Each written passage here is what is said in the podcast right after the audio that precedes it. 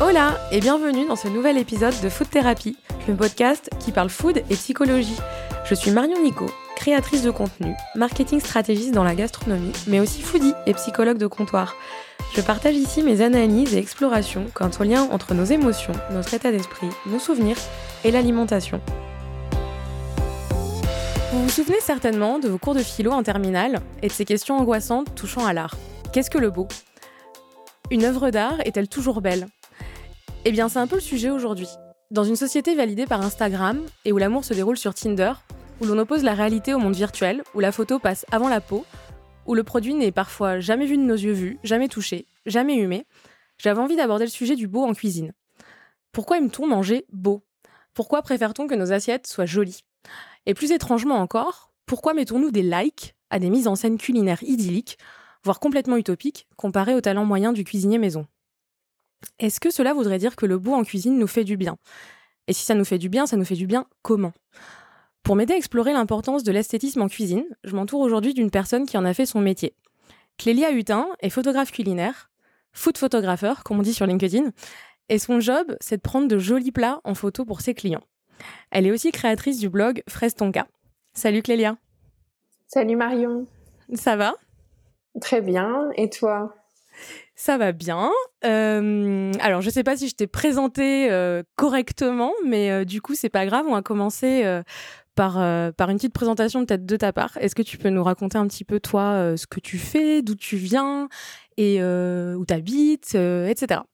D'accord. Bon, bah, on va reprendre depuis le début. Je vais essayer d'être assez rapide sur ce point-là. Moi, je suis d'origine lilloise. Ouais. J'ai été lyonnaise d'adoption pendant 10 ans. D'accord. Euh, avant d'arriver sur Barcelone il y a un peu plus d'un an maintenant suite à ma rencontre avec euh, un petit Barcelonais. Mhm, d'accord. Euh, j'ai déménagé. Ok. au niveau de mon parcours professionnel, du coup, j'ai fait une école de commerce à Lyon. Ouais. Et ensuite, ma première expérience déjà professionnelle, c'était chez Lyon Resto. Donc, j'ai tout de suite commencé par la cuisine dès la sortie d'école. Euh, j'y suis restée presque trois ans en CDI. Et euh, ensuite, j'ai eu envie de changement et euh, j'ai repris mes études pour faire de la com. C'est à partir de là que j'ai commencé à faire de la com, toujours en cuisine. Il y avait toujours ce lien cuisine qui m'a suivi. Ouais. J'étais dans une agence de com où je travaillais pour les marques Vainé, Ducrot, Gu mhm. ou encore Bjorg et je crée du contenu culinaire. Donc pour eux, on, leur faisait des, photos, des recettes. Donc voilà. Donc c'est vrai que la cuisine, ça m'a suivi depuis toujours. Ouais. et ensuite, je me suis mis à mon compte dans la communication digitale avant de me diversifier il y a, peu finalement dans la photo culinaire où j'ai décidé que ça prenne plus d'ampleur dans, dans mon offre. Ouais, d'en faire ton activité principale en fait. Exactement. Ok. Et donc, euh, bah, tu disais que tu avais atterri chez, euh, chez Lyon Resto. Et ensuite, euh, quand tu as eu ta première expérience en agence de com, bah, il s'avère que c'était la gastronomie. Mais c'était une volonté de ta part d'arriver dans le monde de la, de la gastronomie ou ça s'est fait finalement, c'était les opportunités et puis c'est un petit peu le destin qui s'est mis sur ta route? Et ben je me rends compte que en fait ça devait être inconscient parce que mine de rien j'ai quand même euh, été bercée par la cuisine depuis toujours. Chez moi euh, ouais. mon père euh, cuisinait plus que ma maman. On était ce genre de famille où c'était papa qui était au fourneau beaucoup plus. Euh, et puis j'ai été bercée par des recettes de tous les coins du monde. Ils aimaient bien tester des choses un peu nouvelles et donc c'est vrai que la cuisine, elle a toujours fait partie euh, intégrante et a été une part importante euh, voilà, de, de, mon enfance. Et euh, donc effectivement, je ne cherchais pas forcément à la base un, un job dans la cuisine, mais quand j'ai trouvé cette offre de stage, ça m'a parlé tout de suite, ça a pris tout de suite. Ouais, ça t'a attiré quoi. Et ensuite, ouais, j'ai voulu continuer en fait dedans assez rapidement, j'ai créé mon blog euh, lyonnais. Euh, j'ai eu pendant cinq ans presque euh, un blog de cuisine mmh sur Lyon. Et donc à partir de là, ça m'a ouvert pas mal de portes. Euh, je rencontrais des chefs, etc. Enfin voilà, j'étais tout dans la marmite et c'était parti. Et tu es resté quoi. Mais je pense que c'était inconscient parce que ça me correspond tellement bien que finalement. oui, tu n'avais pas fait un, un, travail de réflexion en disant Ok, crise de la vingtaine, qu'est-ce que je veux faire de ma vie, etc. tout simplement, tu t'es laissé guider par, par la vie, tes choix et les opportunités quoi. C'est ça. Je pense que c'était un mix des deux. J'y suis arrivée, mais en fait, comme j'y suis restée, c'est que ça me plaît parce que je suis le genre de personne qui peut faire des, des virages à 180 degrés euh, à n'importe quel moment. Donc, euh, si j'y suis restée, ça, ça me suit, c'est que vraiment c'est quelque chose euh, qui, qui me correspondait. Mais je ne savais pas encore. Et qu'est-ce qui alors maintenant, en y réfléchissant un petit peu plus, qu'est-ce qui te, qu'est-ce qui te plaît dans la cuisine? Qu'est-ce qui t'anime? Quand je dis la cuisine, c'est le monde de la, le monde de la food. Hein. C'est pas forcément euh, cuisiner en soi. C'est, euh, parce que bon, il y a des gens qui travaillent dans le monde de la food et qui, bon, en général, on aime ça, mais qui touchent pas forcément euh, en cuisine, tu vois? Oui, c'est vrai.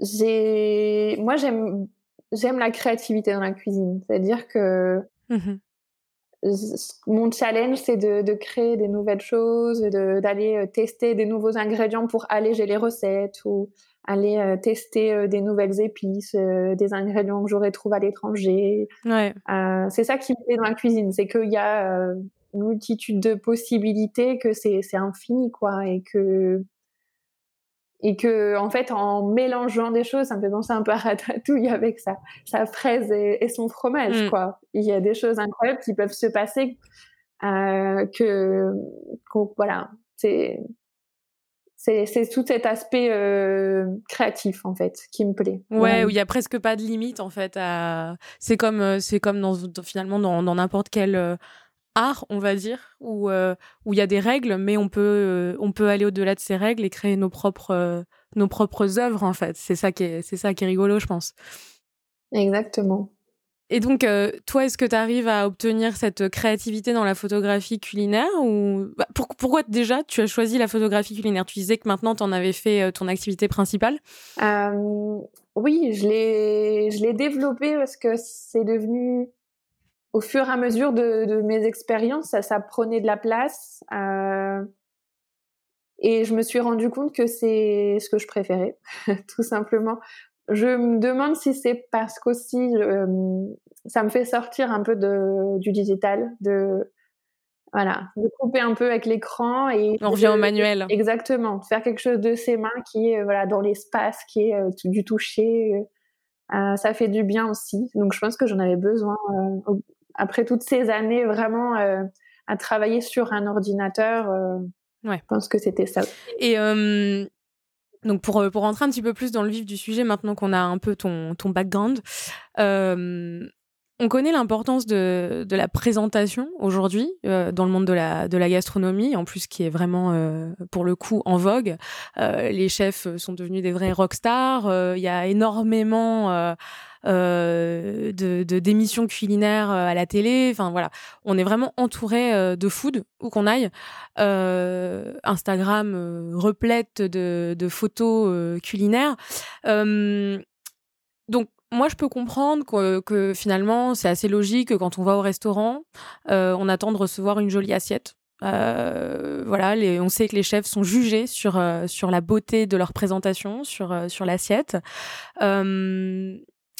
Euh, mais quelle est la différence en fait entre entre aller au restaurant et recevoir une jolie, enfin avoir une jolie assiette devant soi et euh, admirer une jolie photo d'un plat qu'on va peut-être jamais voir? Enfin là, il a plus 99% des cas, on va jamais le voir ce plat. C'est une photo qu'on regarde. Bah, je prends l'exemple d'Instagram hein, puisque c'est ce dont je parlais dans mon introduction. Euh, on va pas le déguster ce plat. Donc qu'est-ce qui fait que euh, ça, ça, nous attire autant? Euh, En quoi c'est important selon toi euh, l'esthétisme d'un plat, la photo, le, visuel en soi dans le monde de la food? Je pense que ce qui est, beau, ça, ça s'applique au monde de la food, mais ça peut s'appliquer au monde de manière générale. Pourquoi finalement on va être plus attiré par une personne qu'on va juger belle. En fait, ça, c'est quelque chose qui est euh, vraiment très subjectif. Euh, pourquoi le visuel C'est prouvé en plus. Hein. Enfin, quand on quand on regarde les études, en fait, par exemple, au niveau des entretiens d'embauche, on sait qu'on va plus, on va être plus enclin à embaucher des personnes dites belles, alors que c'est pas forcément pour des postes en plus d'apparence où on va être face à une mmh clientèle euh, au quotidien. Donc, euh, donc effectivement, on va être euh, ou même quand on quand on il y a des études sociologiques qui, qui, montrent que finalement quand tu arrives dans un dans un nouvel endroit, tu vas aller parler aux gens beaux avant d'aller vers des gens qu'on est très un petit peu plus grossiers. Alors comme tu dis, c'est subjectif, mais bon. Il y a, il y a des standards. C'est vrai. Et il y a certainement des standards aussi pour les assiettes.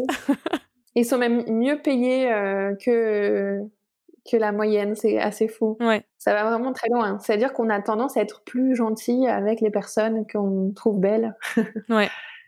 Donc effectivement, avec les assiettes, euh, on va avoir des règles. En fait, on sait qu'on est attiré par euh, des des choses qui répondent aux normes qu'on a euh, ingérées finalement, mmh pour être mathématique. Mais c'est vrai que voilà des formes symétriques par exemple ou des couleurs avec des associations qui vont dans le sens de ce qu'on nous a dit qui fonctionnait bien finalement. Euh, voilà, on va mettre facilement du bleu et du vert ensemble ou on va essayer de d'avoir une harmonie dans nos couleurs. Donc euh, inconsciemment, on va on va être sensible à ce genre de choses mmh qui sont finalement des choses qu'on a qu'on a apprises. Mais il y a aussi euh, des choses qui s'expliquent toujours pas euh, et qui sont euh, beaucoup plus subjectives. Et donc ça, c'est très difficile de l'expliquer.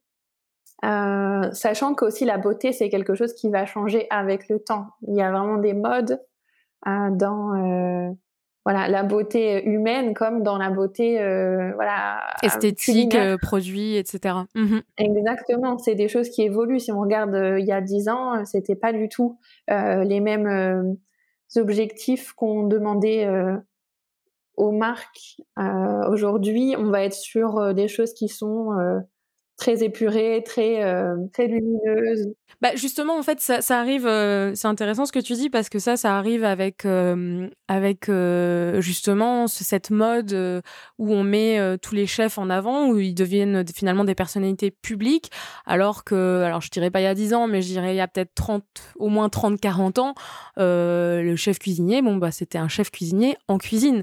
C'était souvent d'ailleurs le mec un petit peu bedonnant. Enfin, on était loin, voilà, des, des mecs tatoués hipsters qu'on a aujourd'hui en cuisine et qu'on voit à Top Chef, quoi. Et donc, euh, à l'époque aussi, la cuisine, c'était. Euh, bah, on, présentait des plats familiaux. Et d'ailleurs, la présentation, euh, même quand on allait au restaurant, je pense dans les années 60-70, il n'était pas rare qu'il y ait un, plat, finalement le plat de gratin, enfin voilà, typique de la cuisine française. Et aujourd'hui, on sert à l'assiette. Et finalement, c'est aussi ce type de photo, je pense qu'on attend quand on regarde Instagram on, va peut-être euh, être moins euh, enclin à, liker un plat de gratin, euh, un petit peu grossier qui, sort du four, etc. Même si moi ça peut me paraître appétissant, mais effectivement, tu parlais de règles et de normes et de mode.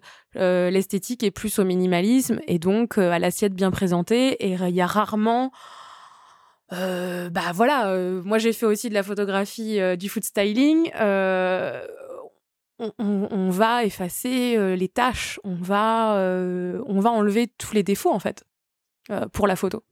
Donc, donc oui, je pense que tu parlais, tu parlais d'une mode. Oui, je pense que ça va de pair avec avec la mode aujourd'hui où la cuisine finalement est devenue un, un standard de beauté. C'est peut-être ça. Exactement. Et à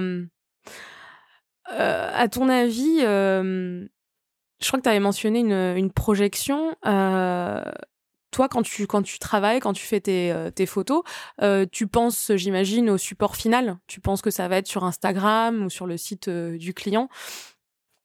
du coup, quel objectif tu as en tête quand tu fais une photo? C'est le like? C'est où tu en restes surtout à, euh, ok, non, il faut quand même que ce, que ce soit que ce soit réel, que la personne puisse se projeter, qu'on ait l'impression, qu'elle ait l'impression que ça va être chez elle, etc.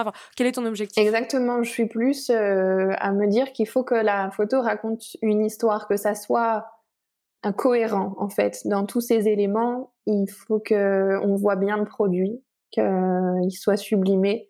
C'est-à-dire qu'il faut pas que ça soit le fond qui prenne le dessus. Donc voilà, je réfléchis aussi au niveau des couleurs, avoir des couleurs qui sont attractives voilà, sur le produit et pas forcément derrière. Essayer de, de ouais, c'est ça, d'une uniformité, une histoire, euh, un moment euh, on va se dire, voilà, je me projette en fait dans cette photo. Je, je comprends ce que ça veut dire et, et je m'imagine à la, place de, la photographe finalement et avoir envie de, déguster euh, cet élément. Ce qui est marrant, c'est que c'est assez paradoxal finalement parce que parce qu'on s'imagine, euh, on se projette en voyant cette photo, alors que souvent notre cuisine elle est absolument pas aussi jolie et certainement pas aussi bien rangée et pas notre plat aussi pas aussi bien présenté. Donc c'est presque paradoxal qu'on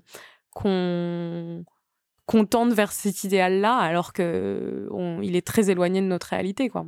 En fait, je me demande si se projette pas plutôt comme si c'était un restaurant ou un buffet, en fait. Tu crois? C'est pas forcément nous qui l'avons réalisé, mmh mais euh, pour la facilité, la simplicité, on a l'impression qu'il est là, on a juste à tendre la main et se servir. Donc, euh, donc euh, moi, je l'imagine plutôt comme ça, du prêt à l'emploi. ok. On oublie un peu le travail qu'il peut y avoir derrière, en fait. C'est un peu ça l'idée. Donc là, tu disais, tu parlais de euh, ton objectif par rapport à, la prise de la photo.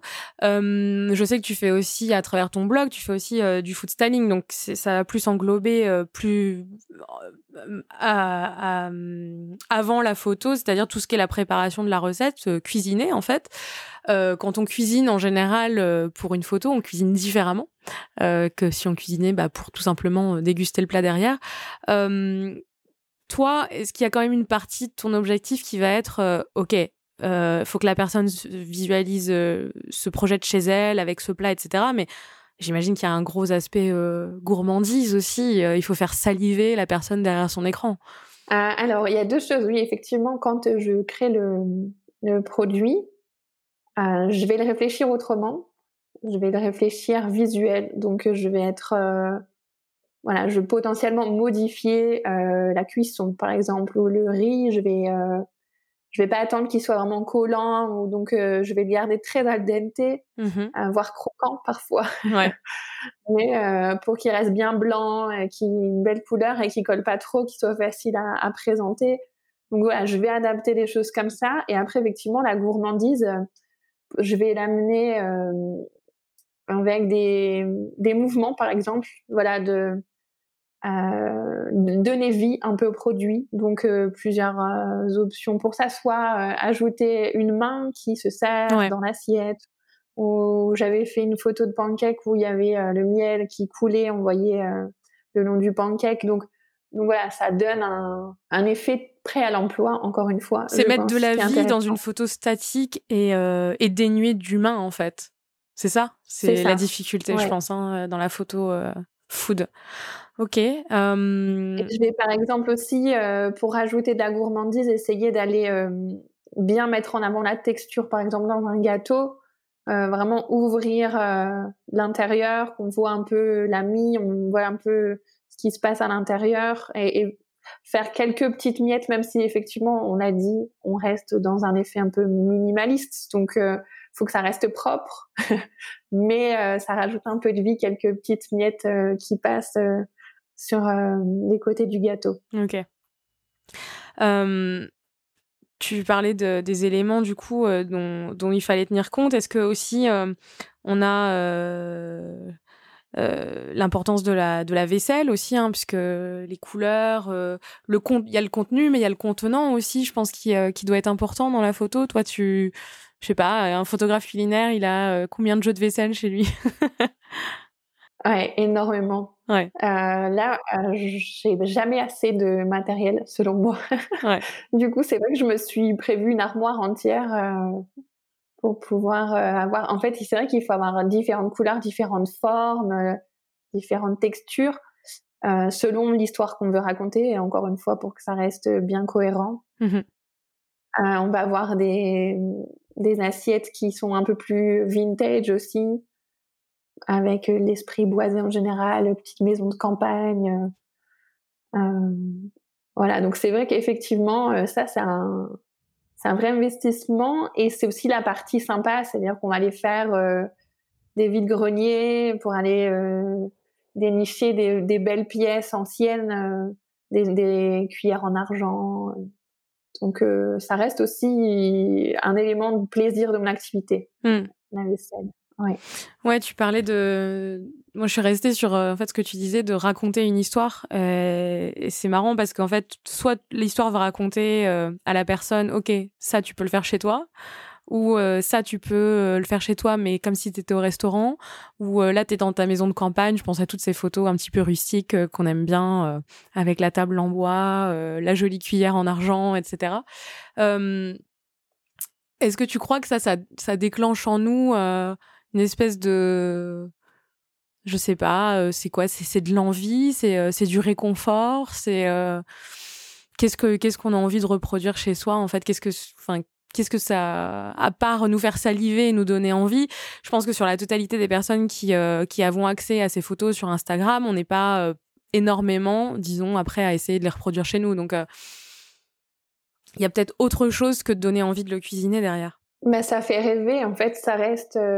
c'est du voyage. Comme quoi. tu le disais, quelque part, c'est un, un moyen marketing, la photo. C'est-à-dire qu'on doit donner envie de de, de voyager, de, de, se projeter dans un week-end euh, avec euh, la famille. Euh, et ça nous rappelle à la fois des, des émotions, des, des, repas de famille qu'on aurait fait. C'est vrai que tout ce qui est très joli, très bien dressé, etc., en général, c'est des, des choses qu'on retrouve dans des événements où on associe ça à quelque chose de joyeux, festif, tout ce qui va être mmh. mariage, baptême, anniversaire. Donc en fait, je pense que c'est ça qu'on retrouve quand on voit des jolies photos avec des belles tables bien dressées. Ouais. C'est nos moments, nos beaux moments passés, nos beaux moments à venir en fait. C'est pour ça que ça nous ça nous connecte avec euh, des émotions positives. C'est ça, c'est presque il y a presque un aspect euh, familier en fait. Euh, la photo s'immisce dans notre dans notre vie, dans notre histoire, dans nos ça peut réactiver des souvenirs aussi éventuels. Mmh Donc ouais ouais, j'aime bien cet aspect. Enfin, moi, ça me parle en tout cas, l'aspect réconfortant que peut, que peut donner la photo. Et je me demandais, euh, si on va au-delà euh, de l'esthétisme, puisqu'on vit toutes les deux à Barcelone, et, euh, et l'importance du visuel, je voulais un petit peu creuser ça euh, par rapport au restaurant. Alors à Barcelone, bon, dans beaucoup d'autres villes du monde, hein, mais voilà, on, va parler de ce qu'on connaît. Mmh il y a notamment, bon, il y a énormément de restaurants touristiques, puisque c'est une ville très, très, très touristique.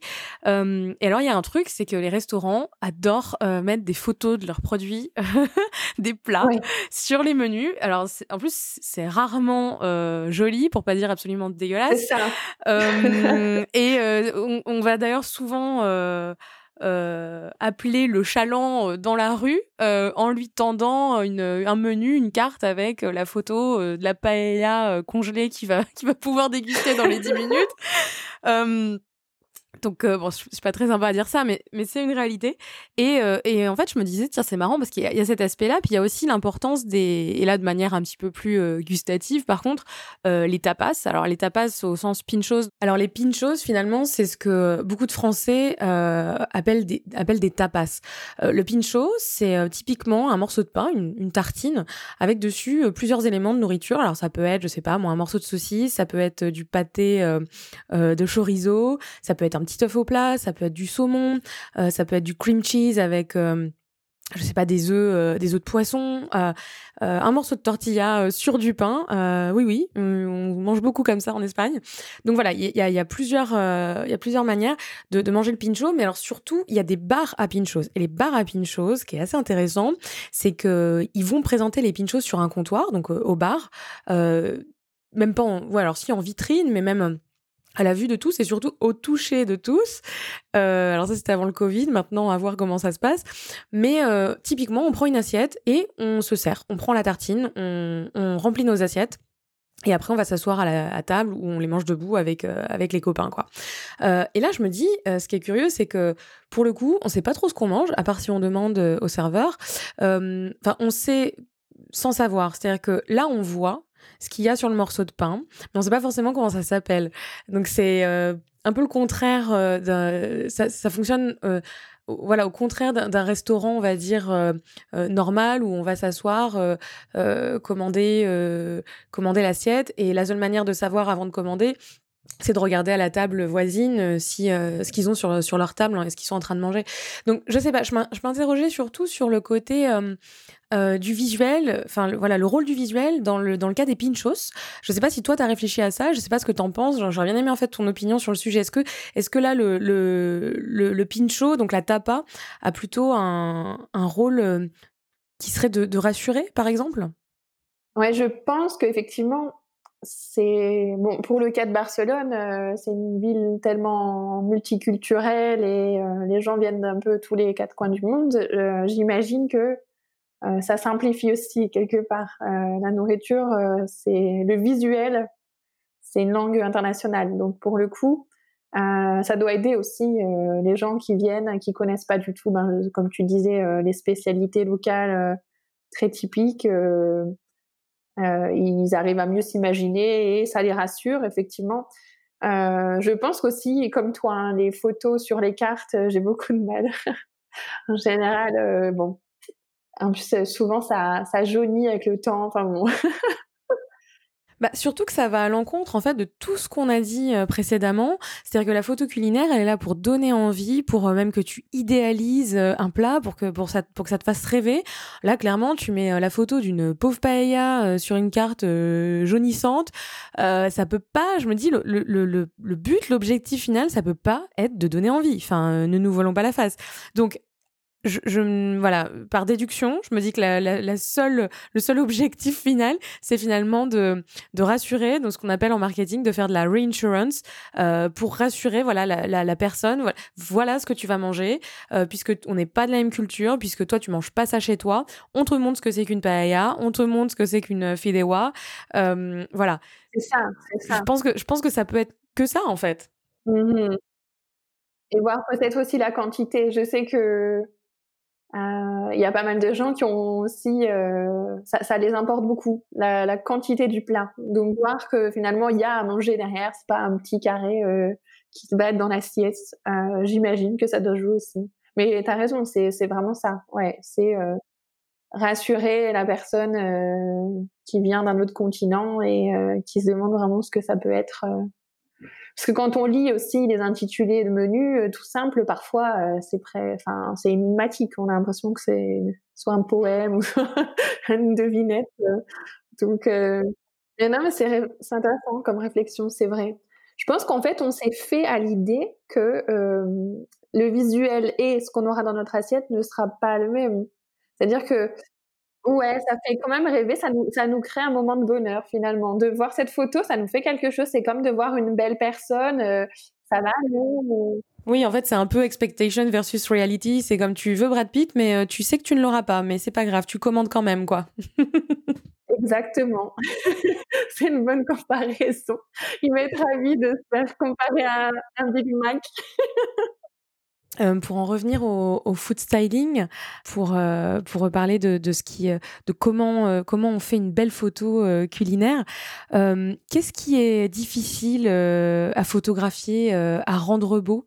Parce que typiquement, voilà, un bœuf bourguignon, ben c'est plutôt moche. Y on, va, on va on va vraiment rencontrer des certaines difficultés sur certains plats bah, pour les pour les rendre pour les rendre canon quoi. Ouais. Je vois que tu parles d'expérience, non? Tu as déjà dû avoir ce genre de problématique? Ouais, bah oui, un peu si tu veux, parce que c'est vrai que, mmh, ben, je donnais l'exemple du bœuf bourguignon, c'est exactement ça. C'est-à-dire que, bon, bah, tu as une viande, même si on, parlait de cuisson, euh, ta viande, ta viande, elle est là, il y a une espèce de couleur marronasse, euh, ça baigne dans le jus, les volumes sont difficiles à, à structurer.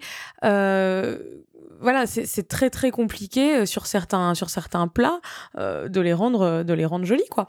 Donc Comment on va rendre du moche appétissant? Est-ce que toi, tu as, des tips, tu as des astuces Est-ce que tu peux nous raconter comment tu fais bah, dans, dans, ton quotidien en, tant que, en tant que photographe culinaire quoi? Comment, comment on fait? Ouais, effectivement, la viande, c'est ce qui est le plus difficile, heu, à photographier parce que soit elle est peu cuite et c'est rouge flashy, c'est rouge sang quoi, ça va être, Ouais, quelque ouais. chose qui est pas toujours très appétissant, soit elle est très cuite, effectivement, on rentre sur des tonalités un peu marronâtres, heu. Donc en fait, moi, ma technique, quand il y a vraiment un produit qui est comme ça, imposé par une marque et qu'il faut, rendre joli, hein, c'est que je vais vraiment, pour le coup, je vais changer ma stratégie. Habituellement, je mets le produit au cœur de la photo, faut que ça ressorte vraiment. Là, je vais un peu plus l'intégrer, camoufler dans, heu, ce qu'il va y avoir autour. Donc je vais quand même jouer sur, heu, voilà, le contexte, heu, je vais lui, Ouais, je vais lui ajouter des petites herbes fraîches par-dessus, voilà, pour déjà un peu casser, la la grosse masse qui va être, pas très jolie. Éventuellement, si c'est possible aussi, mettre, très peu de sauce, voilà, juste un petit dressage, heu, quelques gouttes, histoire de de de montrer qu'elle est là, mais heu, pas noyer dessous. Heu, voilà, alléger en fait Mmh mh. et et jouer sur l'histoire encore une fois, donc le moment. Donc mettre plus, voilà, en en scène, une pile d'assiettes avec, des, des des couverts derrière prêts à servir, voilà, plus le moment et du coup de de moins voir Ouais, créer l'histoire autour quoi, compenser avec l'histoire. Mmh. exactement, ouais, c'est ça. C'est ça parce que le plat de nos grands-mères finalement, c'est quelque chose, qui est, hem Qui est joli, heu, dans un plat vu d'ensemble, mais dans la photo, heu, culinaire, c'est justement ça qui est qui est difficile. C'est qu'on va faire des choses qui sont miniatures, sur la photo pour pouvoir mettre beaucoup de de d'éléments. Il va falloir que chaque élément soit, heu, tout petit, en fait. C'est un peu, heu, l'astuce des des photographes culinaires. On va servir d'ustensiles, heu et de de pots, heu, qui vont être, à taille réduite. Mmh donc c'est vrai que ça, ça se ça ça semble pas forcément bien avec, les plats en sauce de de nos grands-mères, quoi, ce genre de choses. Ouais. OK et et on va arriver aux aux 2 dernières questions, heu, de cet épisode déjà. Heu, si tu avais un food mantra, donc un mantra lié à l'alimentation, hem, bah, du coup, quel quel serait-il? Ouais, j'aime bien la phrase, «La gourmandise est une source inépuisable de bonheur». OK, chouette. C'est vrai que moi, dans mon blog, j'aime beaucoup aborder, des recettes, plus saines, voilà. Mais heu, le plus important, ça reste la gourmandise. Donc c'est vrai que je voudrais pas sacrifier, heu, ces recettes. Mmh mh. Voilà, il faut que ça soit sain, avec des ingrédients qui ont été pensés un peu, avec un peu plus de protéines, moins de matières grasses saturées et cetera. Mais derrière, il faut que le résultat soit gourmand parce que c'est vraiment ça, Ouais, qui va faire Mmh qu'on a envie de de cuisiner quoi, complètement, hein. et donc heu, quel serait, heu, ton plat réconfortant, ton plat émotion? Est-ce que c'est quelque chose de très gourmand aussi ou heu, c'est complètement différent, heu, c'est pas gras, et et pour le coup, là, ça me surprendrait un petit peu? Et ben, oui, et non. En fait, mon plat émotion, ça serait, ça serait les pancakes. Donc c'est vrai que si on pense, heu, pancakes, heu, américains Ah, c'est marrant parce que j'étais, heu, tu vois, je j'aurais dit pancakes de toute façon. Je sais pas pourquoi quand je pense à Clélia, je pense aux pancakes? c'est vrai? Bah, écoute, bravo. Ouais, non, c'est c'est tout à fait ça. En fait, heu, je sais pas si c'est parce que c'est facile ou si parce que, hem, c'est quelque chose qui que j'associe à, heu, le week-end, heu, un moment, heu, où on se re relaxe, heu, voilà, c'est un moment sympa, quoi. Les pancakes, hein, en général, on se fait ça, quand on a le temps de faire une grasse mat et que voilà, le package total. Mais hem, j'ai essayé d'alléger la recette forcément. Donc OK, super et ben, ouais, merci pour, heu, merci pour, heu, ces éléments Clélia. Merci pour, ce plat réconfortant dont tu vas nous donner la recette. De toute façon, j'en suis certaine puisqu'on le mettra en ligne sur le site. Bah, écoute, on peut retrouver du coup ton Heu, ton Instagram, je mettrai, heu, je mettrai, heu, le nom, de ton de ton Insta et pour qu'on pour qu'on aille faire un tour sur ton blog avec ton portfolio Fraise ton cas et puis, et puis on peut te contacter, du coup pour, pour de la photographie culinaire, si on en a besoin. Voilà, via le blog aussi, je suis sur Pinterest, voilà. Sur tous les réseaux sociaux possibles et imaginables, vous pouvez me retrouver et voilà, n'hésitez pas si vous avez, besoin de petits conseils, effectivement, de mise en avant, je me ferai un plaisir, de vous répondre. Génial. Et eh ben écoute, merci beaucoup Clélia et merci à toi. Merci à vous tous de nous avoir écoutés. À très bientôt. Retrouvez dès à présent la recette réconfortante de mon invité ou la mienne sur mon site food-thérapie.com. Et si vous avez aimé cet épisode, soutenez ce podcast en vous y abonnant et en laissant votre avis sur votre plateforme d'écoute. Faute d'étoiles Michelin, celles-ci me feront chaud au cœur. N'hésitez pas à partager ce podcast avec vos amis, comme vous partageriez vos bonnes adresses. Je vous retrouve très bientôt dans un prochain épisode de Food Thérapie. Des besos